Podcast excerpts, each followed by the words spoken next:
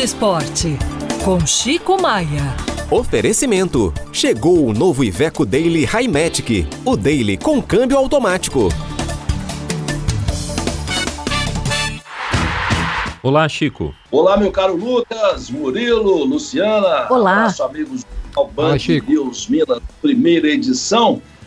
De, de rapidinho, gente, para que vocês possam também manifestarem aí.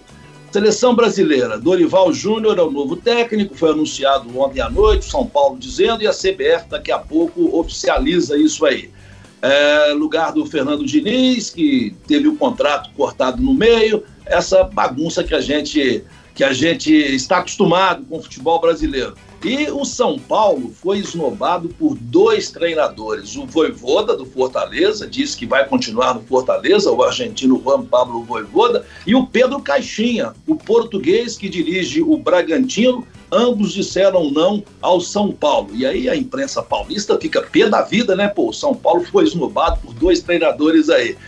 Zagalo, Zagalo morreu e o que eu estou vendo aqui nos comentários, gente, aqui no meu blog aqui, o chicomaia.com.br, é, poxa, o Zagalo tá endeusado. Eu gostava muito do trabalho do Zagalo, mas poxa, estão é, transformando o Zagalo aí num herói que não foi isso tudo não. E há uma reação, muita gente dizendo, pô, Zagalo foi isso tudo não, não foi isso tudo não. Mas que descanse em paz o velho lobo. E as contratações dos times todos, todo mundo perguntando, vai dar certo? O Cruzeiro com esses que está trazendo, o Atlético também, o Bahia que está montando um time, levou Everton Ribeiro. Gente, só depois que a bola rolar, depois de uns cinco jogos, é que a gente vai ter uma, uma avaliação mais precisa, porque futebol é isso. De repente, aquela. A Selegalo, quem é que não se lembra da Selegalo? O Atlético montou uma seleção em 1994, fracassou, e se houvesse rebaixamento naquele ano no brasileiro, o Galo estaria quase rebaixado naquela oportunidade. É, Chico, é isso aí. Eu concordo em parte com seus comentários para variar, né? Mas do Zagallo é isso. Acho que os números dele são incontestáveis e no momento que a seleção está em baixa, né?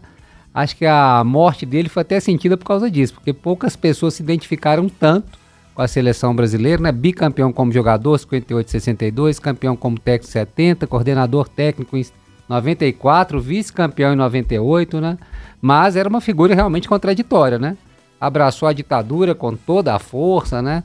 Brigou com Afonso no Botafogo. Primeiro jogador obteve o passe livre por causa uma, do boicote do Zagallo a ele. Enfim, era contraditório, mas os números é, provaram aí que essa relação dele com a seleção era uma coisa impressionante, além de ser essa figura meio né, aquelas as frases, né, o famoso vão ter que me engolir, né, aquilo virou uma marca assim do Zagallo da seleção, aquela entrevista é ótima. Eu estava revendo ontem, ele fala várias coisas ali, sempre muito passional, né? Então acho que por isso que a figura dele despertou tanto aí esse, essa é. questão. E do Dorival, só para completar aqui, acho que o Dorival é aquela questão, né? É você receber uma grande proposta de emprego, quem não quer ser técnico da seleção, mas com o risco do cara que te contratou ser demitido, né? Então, assim, você fica naquela dúvida, mas acho que ele fez bem de aceitar, né? Como, como negar, né, a seleção brasileira?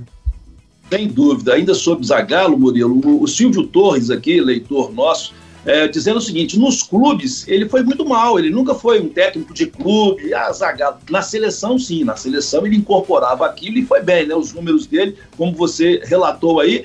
E com relação ao Dorival, é aquela história: poxa, camarada põe no currículo aí, técnico da seleção brasileira, nunca mais fica desempregado e corre o risco, o mesmo risco que o Fernando Diniz correu de ser defenestrado da noite para o dia sem maiores explicações. Né? É isso. Chico, boa semana. Valeu, Lucas. Abraço, gente. Até amanhã. Valeu, Até. Chico. Até.